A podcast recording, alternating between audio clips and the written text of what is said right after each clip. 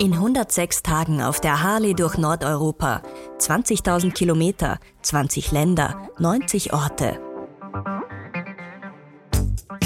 Die Charity-Tour auf der Harley mit Florian Werner, dem Gastgeber des legendären Hospiz in St. Christoph am Arlberg.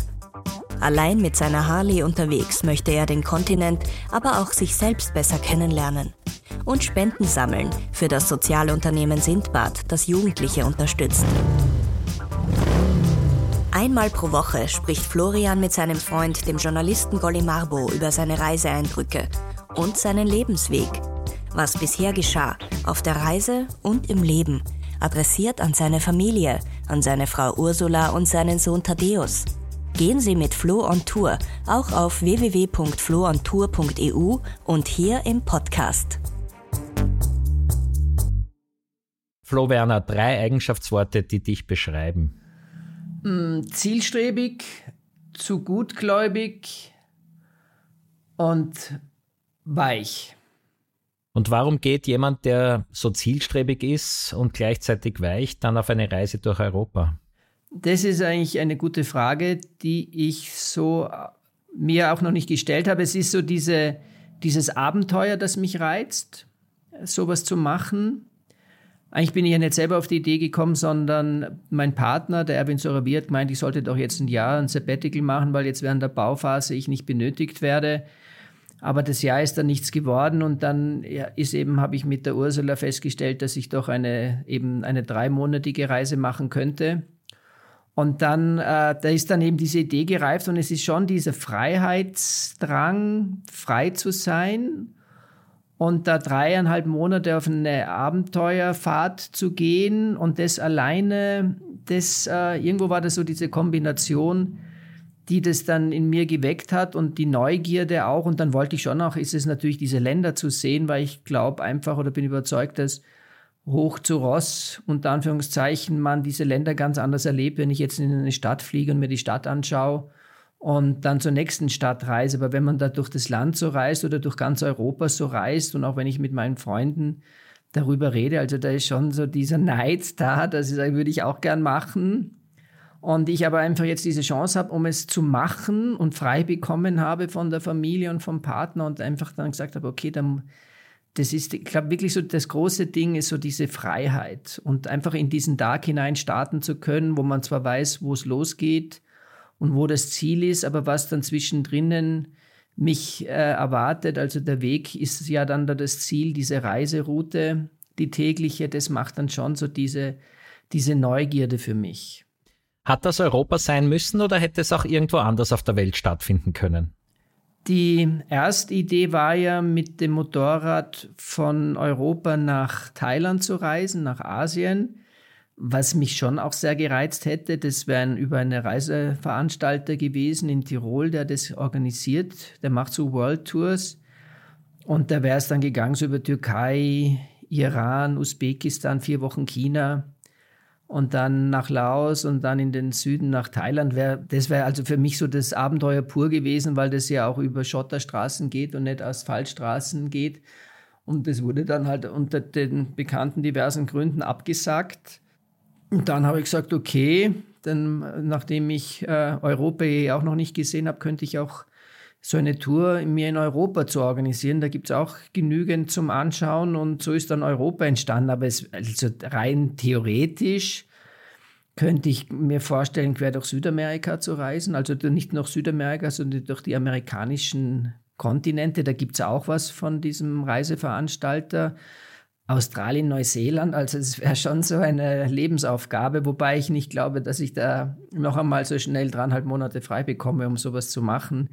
Aber jetzt ist es Europa, weil das Europa einem natürlich auch am nächsten liegt. Und wenn man das nicht kennt, außer die großen Städte und von denen auch nicht viele, die ich ansteuere, ist es einfach für mich klar gewesen, dass dieses Europa mal, dieses nördliche, also ein bisschen südliche, aber hauptsächlich nördliche Europa kennenzulernen. Du hast es schon angesprochen, du kennst manches schon. Fährst du an Orte, wo du schon warst, oder fährst du bewusst an Orte, die du noch nicht kennst? Also es ist mehr unbewusste Orte. Und es sind schon so Ziele, wo ich weiß, okay, so meine Großeltern haben mal ein Haus in, an der Costa Brava gehabt, das muss ich natürlich ansteuern.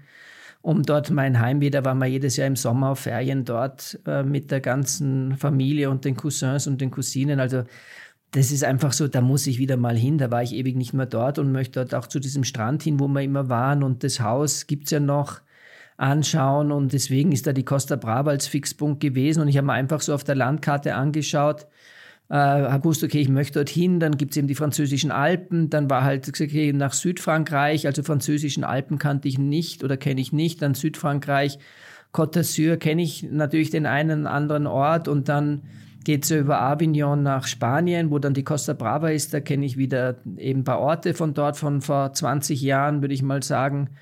Und dann die Pyrenäen kenne ich nicht und Bilbao und San Sebastian kenne ich nicht und dann geht es ja nach Bordeaux, das kenne ich. Also es ist so eine Mischung aus Gegenden, die man natürlich kennt, weil es Europa ist und weiß, okay, die Normandie ist die Normandie und in England war ich auch schon, aber nicht da in diesem Südwestengland und in Wales war ich nicht und in Irland war ich nicht und in Schottland bin ich mal mit dem Bruder und mit der Mutter hingeflogen, da waren wir, glaube ich, in Edinburgh und haben das angeschaut, aber halt wieder so klassisch äh, hingeflogen, angeschaut und wieder wieder zurück, aber so ganz Schottland anschauen. Und so sind es Länder, gerade auch die nordeuropäischen, die kenne ich gar nicht. Also Dänemark, Norwegen, Finnland, auch dann, wenn es dann runtergeht, Lettland, Estland, Litauen, das sind für mich alles unbekannte Gegenden, die man aus Rundfunk und Fernsehen kennt oder aus der Geschichte kennt. Ich möchte dann auch Auschwitz anschauen und dann runter bis nach Sarajevo, wo ich gesagt habe, auch geschichtlich muss ich mal schauen, wo unser Thronfolger äh, umgebracht worden ist. Und dann geht es eh zurück. Also es ist mehrheitlich, oder würde sagen, zwei Drittel ist unbekannt, ein Drittel sind halt, kennt man von irgendwo und war schon mal dort. So, so setzt sich das. Oder vielleicht sogar 80 Prozent unbekannt, 20 Prozent bekannt. Jetzt bist du ja als Gastgeber im Hospiz umgeben mit internationalem Publikum, mit Menschen aus allen diesen Ländern, wo du jetzt hinfahren wirst. Ist das irgendwie auch so ein bisschen ein Motiv, dass du ja in den Gesprächen mit denen, die du dann immer führst beim Frühstück und vorm Abendessen und wahrscheinlich auch dazwischen, Lust bekommen hast, deren Welten auch ein bisschen kennenzulernen?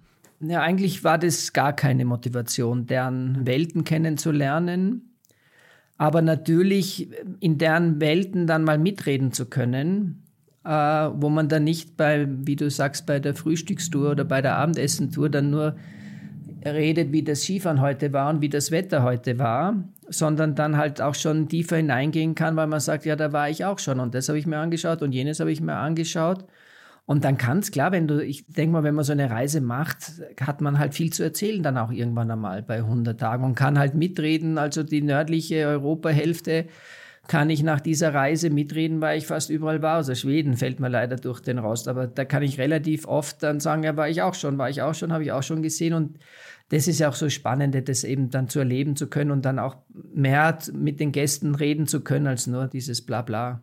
Also ist das eigentlich auch ein bisschen eine Bildungsreise oder würdest du es doch als Pilgerreise in deine Innenwelt verstehen und äh, dient sie, um gleich ein bisschen suggestiv zu fragen, auch sozusagen deinem Vermächtnis dem Sohn gegenüber, dass du in dich gehst und meditierst und überlegst, was willst du ihm überhaupt mitgeben? Also ich glaube, dass das sicher mehr wird so diese Pilgerreise, weil es ja eben doch wahrscheinlich hoch zu Ross viel Zeit habe nachzudenken und ich dann auch am Abend mehr oder weniger allein bin, wenn ich jetzt nicht irgendwo eine Runde treffe, die lustig ist und ich mit denen was trinke, aber mehrheitlich sind das schon auch, nicht ganz, aber sind das Schweigeexerzitien am, am Motorrad, wo man da eben 106 Tage Zeit hat, schon über sein Leben nachzudenken und zu reflektieren, was bisher in meinem Leben geschah. Ich meine, jetzt bin ich noch nicht 70, da, dass ich meine Biografie schreiben müsste. Aber so denke ich einem Sohn, an dem Thaddäus, auch so bei 106 Tagen, was bisher geschah, mitzugeben, wieso, weshalb, warum, wo der auch dann so lernt, besser zu verstehen oder seinen Vater anders zu verstehen. Der hat, der versteht ja auch meine Reise noch nicht so. Der ist jetzt zwölf, der hat jetzt noch nicht so das Verständnis, dass sein Vater im Sommer dreieinhalb Monate mit dem Motorrad rund um Europa fährt. Und haben gesagt, das A sind wir eh, wir haben den Luxus, dass man sich heutzutage eh täglich über WhatsApp sehen und hören kann. Also ich bin ja nicht so, wie wenn das natürlich diese Asientour gewesen wäre, dann wäre ich viel nicht erreichbar gewesen, weil dann nehme ich, ich nehme nicht an, dass in Usbekistan ein geschlossenes äh, Netz ist, dass ich dort drüber surfen kann und über WhatsApp mich einklinken kann. Und das ist natürlich in Europa möglich und das ist einfach, ich habe gesagt, du in 15 Jahren verstehst du das wahrscheinlich, warum ich das gemacht habe, weil du dann selber sowas gerne machen würdest. Mit zwölf ist es halt früher, aber da so ein, ein von seinem Vater seine Geschichten zu hören, das kann natürlich schon was Spannendes sein. Auf seiner Charity-Tour sammelt Flo Spenden für Sindbad. Das Sozialunternehmen bringt SchülerInnen aus Brennpunktschulen mit MentorInnen zusammen. In einem einjährigen Programm sollen die Mentees in eine für sie neue Lebenswelt eintauchen können und sozial gestärkt werden. Das soll Zukunftsperspektiven und einen Zugang zum Arbeitsmarkt eröffnen. Unterstützen Sie Sindbad auf www.floontour.eu. Du hast schon gesagt, warum du mit dem Motorrad unterwegs bist, damit du auch die Welt zwischen den Städten kennenlernst. Aber ist dir denn auch einmal der Gedanke gekommen, dass du einen Unfall haben könntest? Dieser Gedanke des Unfalls ist klar da. Der ist jedes Mal, wenn ich ausreite, so, also wenn ich dann mal am Motorrad sitze, nicht mehr. Aber davor ist er klar präsent, dieser Gedanke. Aber ich sage auch, wenn ich jetzt irgendwo anders eine gröbere Bergtour mache oder irgendeinen hohen Berg besteige, kann das genauso passieren. Ich bin da damals schon da um den Kailasch herum gepilgert und der Gedanke ist da. Ich glaube, ich bin gut vorbereitet oder ich habe mich wirklich intensiv auch Motorrad technisch vorbereitet, also nicht technisch, dass ich einen Motor zerlegen kann, aber ich war, was habe ich gemacht? Drei Kurse, so Motorradsicherheitstrainingskurs in Deutschland in einer Schottergrube wo du ja wirklich, wenn du Enduro fährst, das Motorrad kennenlernst und haben über den ÖMTC jede Menge Kurse gemacht letztes Jahr und fahre jetzt echt viel, war jetzt gestern in Zürich, weil ich dort einen Termin hatte, fahre ich dann halt, tuckere ich dann drei Stunden nach Zürich und nicht zwei Stunden nach Zürich. Klar kann mich irgendjemand abschießen dabei, dass nicht ich der Verursacher bin, sondern jemand anderer. Das heißt aber nie, das kann mir in meinem Auto auch passieren. Aber ich glaube, ich bin seriös genug vorbereitet und habe das Motorrad unter Kontrolle. Und ich gehöre Gott sei Dank zu denen, die jetzt nicht die rasanten Fahrer sind, sondern ich gehöre zu denen eigentlich, wo sich der Autofahrer ärgert, dass da vorne so ein langsam fahrender Motorradfahrer unterwegs ist, weil er die Aussicht genießt. Also ich gehöre von Grundsatz auf zu den langsamen Motorradfahrern, die das halt genießen. Das ist ja halt auch auf der Harley ist ja so ein Gerät, wo du ja nicht schnell fährst, sondern wo du eher langsam unterwegs bist. Und ich auch nicht der bin, der jetzt ständig überholen muss. Also wenn da vor mir einer ist, dann duckere ich halt, da bin ich immer froh, weil da muss ich nicht so schnell fahren, sondern dann bin ich halt in der Kolonne und duckere dahin. Klar, wenn es dann irgendwo die Chance ist zu überholen, dann überhole ich auch. Aber ich muss jetzt nicht unbedingt nach vorne donnern, auch in riskanten Situationen. Also so, ich glaube, die Grundthematik, da bin ich ganz gut aufgestellt und gehöre nicht zu dieser großen Risikogruppe, dass ich eben mit so einer schnellen Rennmaschine unterwegs bin und Vollgas in die Kurven hinein, sondern eher zu denen gehöre, die da eben langsam unterwegs sind. Und die Ursula hat dann auch, wenn wir mal so gesprochen haben, ob sie mit mir mitfährt. Dann hat sie gesagt, sie fährt erst mit mir mit, wenn hinter mir kein Stau mehr entsteht. Also ist es, ich gehöre eher zu denen, auch gestern habe ich wieder gemerkt, wie du dann halt da gemütlich fährst und irgendwann mal schaust in den Rückspiegel und stellst fest, oh je, da sind ja schon wieder Autos, da muss wieder weiter, muss wieder ein bisschen schneller fahren oder du lass dich vor, ich bin auch jetzt so weit, dass ich, wenn der Motorradfahrer hinter mir auftauchen, dass ich dann noch weiter abbremse und sie nach vorne winke war ich einmal letztes Jahr bei einem Harley-Ausflug, da die alte Brennerstraße hinauf, hat mich ein BMW-Fahrer gehetzt. Und ich bin aber auf diese Hetze eingestiegen. Der war halt einfach, da ist man ständig aufgefahren. Aber ich habe dann nicht den Ding gehabt, dass ich jetzt den vorlasse, sondern dann gibst du mehr Gas. Und das sind dann die gefährlichen Situationen, wenn du von hinten getrieben wirst. Und ich habe mich treiben lassen durch den Autofahrer und dann nicht einfach auf die Seite fährst und durchwinkst und sagst Danke, Tschüss und auf Wiedersehen. Also, und da bin ich aber jetzt so weit, dass wenn mir das blöd wird, dann fahre ich an die Seite und lasse den durchfahren oder wink die Motorradfahrer durch und alles gut. Also so grundsätzlich äh, und hoffe ich mit Gottes Segen, dass ich wieder am 25. Oktober, ich habe dann auch meinen Rosenkranz immer dabei, so ein bisschen gläubig bin ich ja. Den habe ich in meiner Hosentasche, das ist dann schon so ein bisschen mein Schutzengel. Äh, und in der Hoffnung, dass er mich gut nach Hause bringt, der Christophorus. Hörst du eigentlich Musik, während du fährst? Ja, aber ich habe kein, also telefonieren tue ich nicht. Also ich habe mein Telefon, ich sehe zwar, wenn jemand anruft, aber ich kann nicht reden, weil ich kein Mikrofon habe, aber ich, mit meiner Frau ist es schon so weit, dass wenn, wenn sie weiß, dass ich abhebe, dann sagt sie, was sie mir sagen will, wissen, dass ich keine Antwort gebe. Und das höre ich dann schon, aber sonst habe ich das ja das Schöne auch an diesem Motorrad, da sitzt er wieder am Sofa drinnen und hast vorne deine Soundanlage und hast die Musik bei dir und dann kannst du echt so genießend äh, da die Reise machen und und deswegen habe ich auch immer gesagt, na, es wäre zwar schon immer so wieder ein, so bisschen drüber nachdenken, sollte ich nicht auch so in meine Gesprächsanlage in den Kopfhörer einbauen. Aber du bist halt dann schon abgelenkt, massiv. Und das bist du, wenn du ohne Telefon fährst und das ausgeschalten ist, äh, dann ist es natürlich schon auch entspannter, weil du bei der Sache bist. Und ich merke das auch, ich habe so, so interessant, wenn du so mit einem Pulsmesser Motorrad fährst, du bist ja mehr oder weniger ständig angespannt. Also dein Puls ist, das ist wie ein Workout. Dein Puls ist oben, weil du Körper, es ist jetzt nicht anstrengend, dass du schnaufst, aber es ist so anstrengend, dass dein Puls nach oben geht und du ständig auf einem hohen Level an Puls bist. Und deswegen, da musst du dich einfach konzentrieren und dann hoffe ich halt, dass alles gut geht. Was müsste denn passieren, dass du zurückkommst? Der, der Deus sagt immer, dass ich sowieso nicht durchhalte, dass ich das Ganze durchfahre. Aber diesen Traum erfülle ich ihm nicht. Aber wenn natürlich irgendwo familientechnisch was ist, also es müsste schon was massiv familientechnisches sein, dass ich umdrehe oder das, ich kann ja auch theoretisch die Reise unterbrechen und mich in den nächsten Flieger setzen und nach Hause fliegen und schauen, was Sache ist oder zu Hause sein und dann wieder die Reise fortsetzen danach. Also das ist ja auch das Praktische. Bei der Asientour aus Usbekistan hätte ich mal nicht schnell nach Hause chatten können. Aber bei der Reise, also wenn es was Großes, Dramatisches ist, kann ich ja von jedem Ort, ich meine, da kann ich nach drei Tagen sagen, so jetzt fahre ich wieder zurück, was ich nicht hoffe, weil ich das aufgeben eigentlich nicht will und ich weiß, ich würde das bereuen auch. Ich habe Einmal habe ich für den New York Marathon trainiert, das war Anfang der 20er Jahre, habe gesagt, ich möchte gerne einen Marathon laufen und war alles trainiert und alles gut und war angemeldet von New York und Startplatz und trainiert. Und dann hat mir meine Mutter ins Gewissen geredet, weil es da ging um den Anschlag auch äh, und das sei doch so gefährlich und ich kann nicht nach New York und habe es abgesagt. Also das ist jetzt 20 Jahre her oder 22 Jahre her und ich bereue das heute immer noch, dass ich das abgesagt habe, weil da wäre ich reif gewesen für den Lauf, hätte meinen Marathon in den Beinen, könnte sagen, okay, ich bin auch mal einen Marathon gelaufen und habe es leider abgesagt. Und das hängt einem schon nach, deswegen könnte ich auch jetzt nicht äh, das absagen, weil das, ich weiß nicht, was nächstes Jahr ist, ich weiß nicht, wie es mir nächstes Jahr geht, das musste jetzt durchziehen und ich habe jetzt die Chance und das große Glück, das durchziehen zu können. Und wenn nicht irgendwo eben, wie gesagt, was Gravierendes passiert, wo ich abbrechen muss oder unterbrechen muss, dann tue ich dem Thaddeus nicht den Gefallen und breche die Reise ab und fahre nach Haus, nur weil ich Heimweh habe. Also Heimweh geht nicht, da muss schon mehr passieren. Was ich auch nicht glaube, ich war ja schon da draußen und also Heimweh, das wüsste ich jetzt nicht, da muss echt was, was vorfallen, dass ich dann nach Hause fahre und abbreche. Die Route führt rund um Nordeuropa.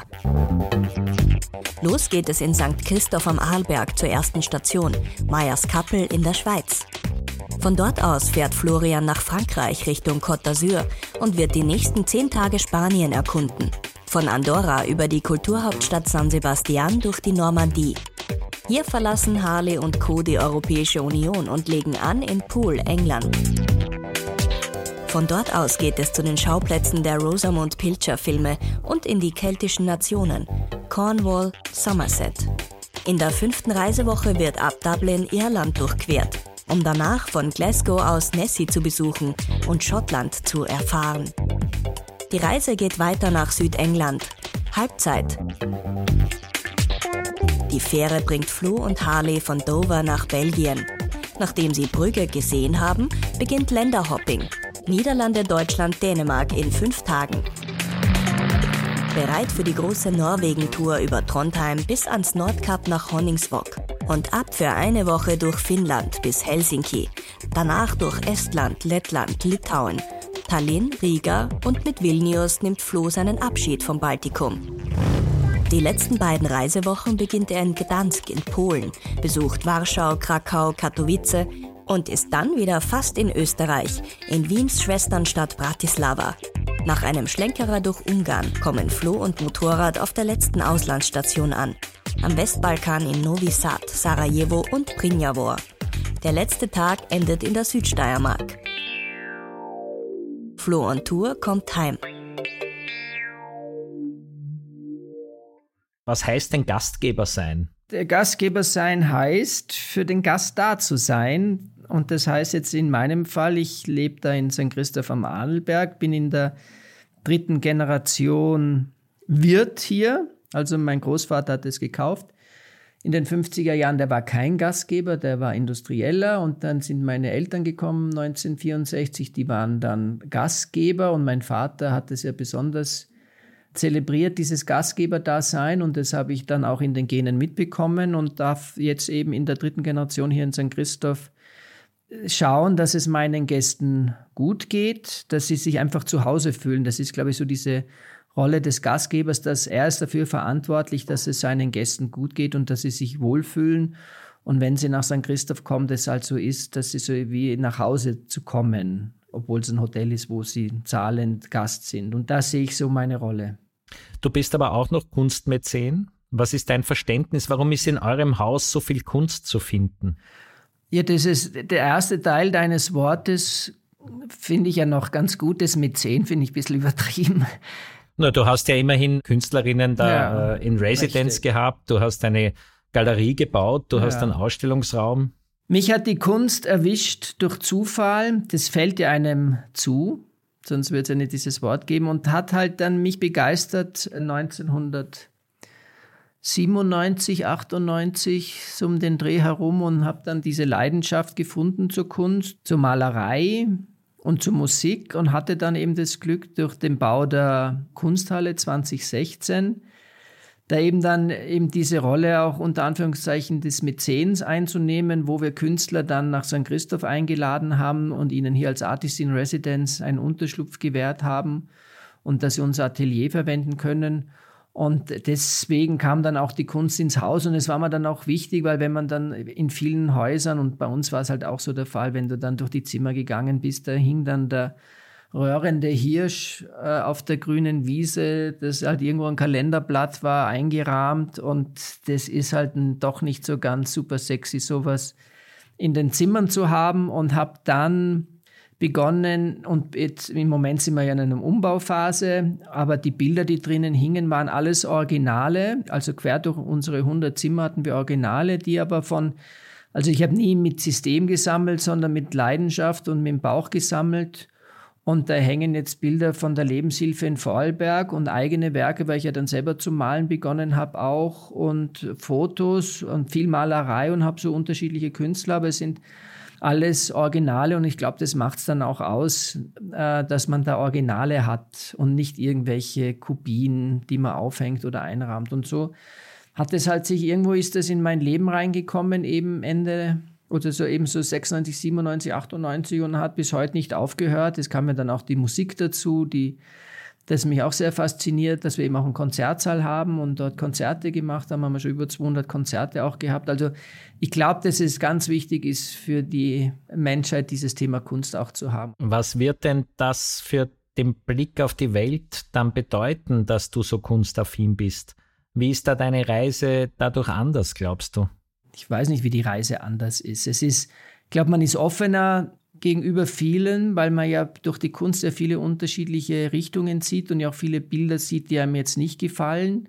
Oder auch Musikrichtungen, die einem nicht gefallen, aber es ist, man wird halt viel breiter im Gedanken, wenn ich auch so sehe, ich kann Musik anhören von bis, also es ist nicht so, dass ich, ich kann die, äh, nicht, dass ich sie jetzt täglich höre, aber ich würde eine Helene Fischer nicht abdrehen, wenn ich sie höre, ich ACDC nicht abdrehen, wenn ich es höre, wenn ich im Fitness, wo ich ja jetzt ein Jahr trainiert habe, und dort Mozart höre, das ist, ich habe so eine Bandbreite, ich könnte nicht mal sagen, welche Musik mir nicht gefällt, weil ich eben da diese ganzen Musikrichtungen gehört habe und das ist in der Kunst genau das Gleiche. Und wenn die Menschheit ein bisschen offener wäre und nicht nur sich selber oder dieses eigene Thema sehen, dann wäre eh alles viel einfacher da draußen. Also das, glaube ich, beeinflusst einen schon, das Thema Kultur tut jedem Menschen gut und je mehr man hat, umso besser und tut der ganzen Welt gut und jeder Stadt gut und jedem Ort gut und ist echt schade, wenn das nicht, also es wäre echt traurig, die Erde, das könnte man gar nicht vorstellen. Eine kulturlose Welt. Jetzt ist das sehr positiv konnotiert, was du sagst, dass man offen ist und vielfältig ist. Aber wie ist das denn mit deinen Gästinnen und Gästen, die du hast? Musst du da auch alle mögen oder kannst du dir auch einmal erlauben, dass du etwas nicht mehr gut heißt oder vielleicht sogar jemanden gar nicht aufnehmen würdest bei dir? Also alle lieben kann man sowieso nicht und ich glaube auch nicht, dass das Gäste erwarten, dass jetzt der Gastgeber jeden liebt, der da ist. ich glaube, wenn der mit Respekt behandelt wird, man muss sich ja dann nicht so öffnen. Wenn man merkt, dass einer nicht so sein Typ ist, dann öffnest du dich dann halt nicht so sehr gegenüber ihm. Aber äh, er ist trotzdem dein Gast und wird respektiert und geachtet und geschätzt. Aber ich habe die Gäste, die, mit denen du persönlich befreundet bist und ich habe die Gäste, die halt Gäste sind, wo ich nicht so kann und ich versuche dann schon auch, also nur schön tun, äh, da kann ich mich auch nicht verbiegen, dass ich dann nur, äh, um weil er ein Gast ist, da jetzt so meine und so tue, als ob. Und ich glaube, der Gast merkt es auch. Wenn du da nicht authentisch bist, dann kannst du das knicken, dass du da, der merkt, also ich würde das merken, wenn da einer aufgesetzt nett ist, das ist ja das Schlimmste, was es gibt. Dann, wenn ich auch irgendwo sitze und da kommt ein, der Gastgeber und das ist, nicht authentisch Gastgeber, sondern halt aufgesetzt und sagst, weißt du, dann musst du sowieso gleich nicht, dass du das Gespräch unterbrechen kannst, aber du musst ja nicht einsteigen. Und so, ich, habe auch schon Gäste gehabt, die haben mich links liegen lassen. Also, okay, ich wünsche ihnen einen guten Appetit und habe halt gemerkt, die wollen nicht. Aber ich, das darfst du auch nicht persönlich nehmen. Die meinen das ja auch nicht persönlich, sondern die haben einfach kein Interesse mit dem Herrn, der da gerade hermarschiert ist, zu quatschen und wissen nicht einmal, wer ich bin. Habe ja nicht jetzt ein Schild umhängen gehabt, wer ich bin und dann merkst du sofort, also du merkst immer ganz schnell, wenn einer will und wenn einer nicht will. Also das geht in der Sekunde, wenn ich dort hinkomme, wenn ich da ignoriert werde, dann wünsche ich guten Appetit und gehe weiter und habe den schon wieder vergessen, den Tisch. Und beim nächsten Tisch steigt jemand mit ein und redet und ist interessiert, das merkst du auch sofort. Wenn die Empathie da ist, merkst du das sofort, dass der will und, und mehr erfahren möchte. Leider hast du nicht so viel Zeit, dass du jetzt bei jedem Tisch dich hinsetzt und ein Gläschen Rotwein trinkst. Außerdem ist das für die Gesundheit ja dann nicht so gut. Aber du kannst das schon unterscheiden und das musst du auch unterscheiden, sonst bist du ja wieder nicht authentisch. Und das sicher nicht. Danke, nein.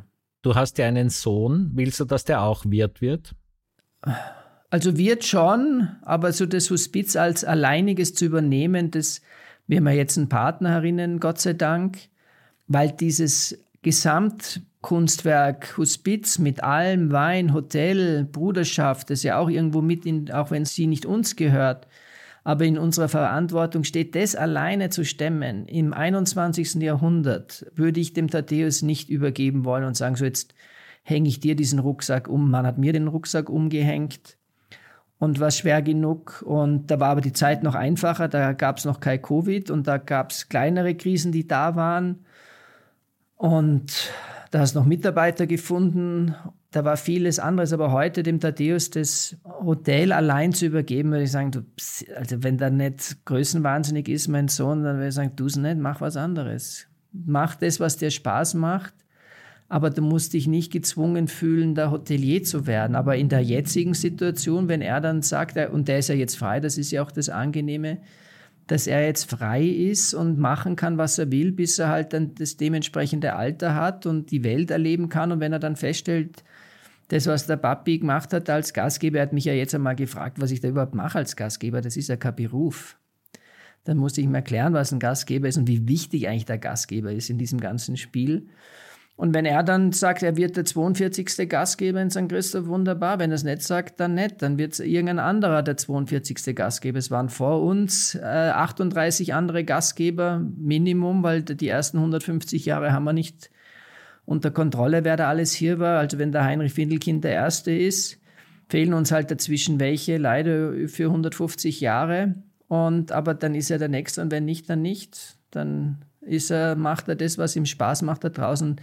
Und alles andere wäre unverantwortlich, da ein Kind da irgendwo reinzuzwingen, sicher nicht. Zum Schluss für heute noch die Frage, wenn du jetzt so ein bisschen in die Glaskugel schaust, wirst du in 10 oder 20 Jahren die Reise noch einmal im Duo mit deinem Sohn zusammen machen, dass ihr beide am Motorrad unterwegs seid und du die Tour wiederholst? Ich fände ja am schönsten, wenn wir zu dritt die Tour machen können. Die Ursula ist ja auch eine Motorradfahrerin, zumindest hat sie den Führerschein.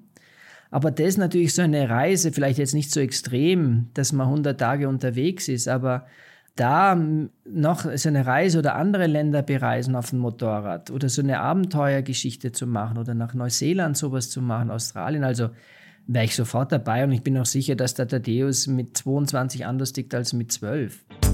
Was bisher geschah, die Charity-Reise durch Nordeuropa finden Sie überall, wo es Podcasts gibt und auf www.floontour.eu, bei Insta auf florian.werner und auf TikTok Florian Werner 373.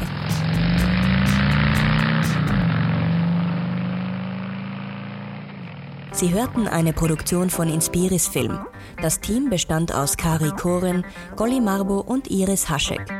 Weitere Produktionen finden Sie auf www.inspirisfilm.tv.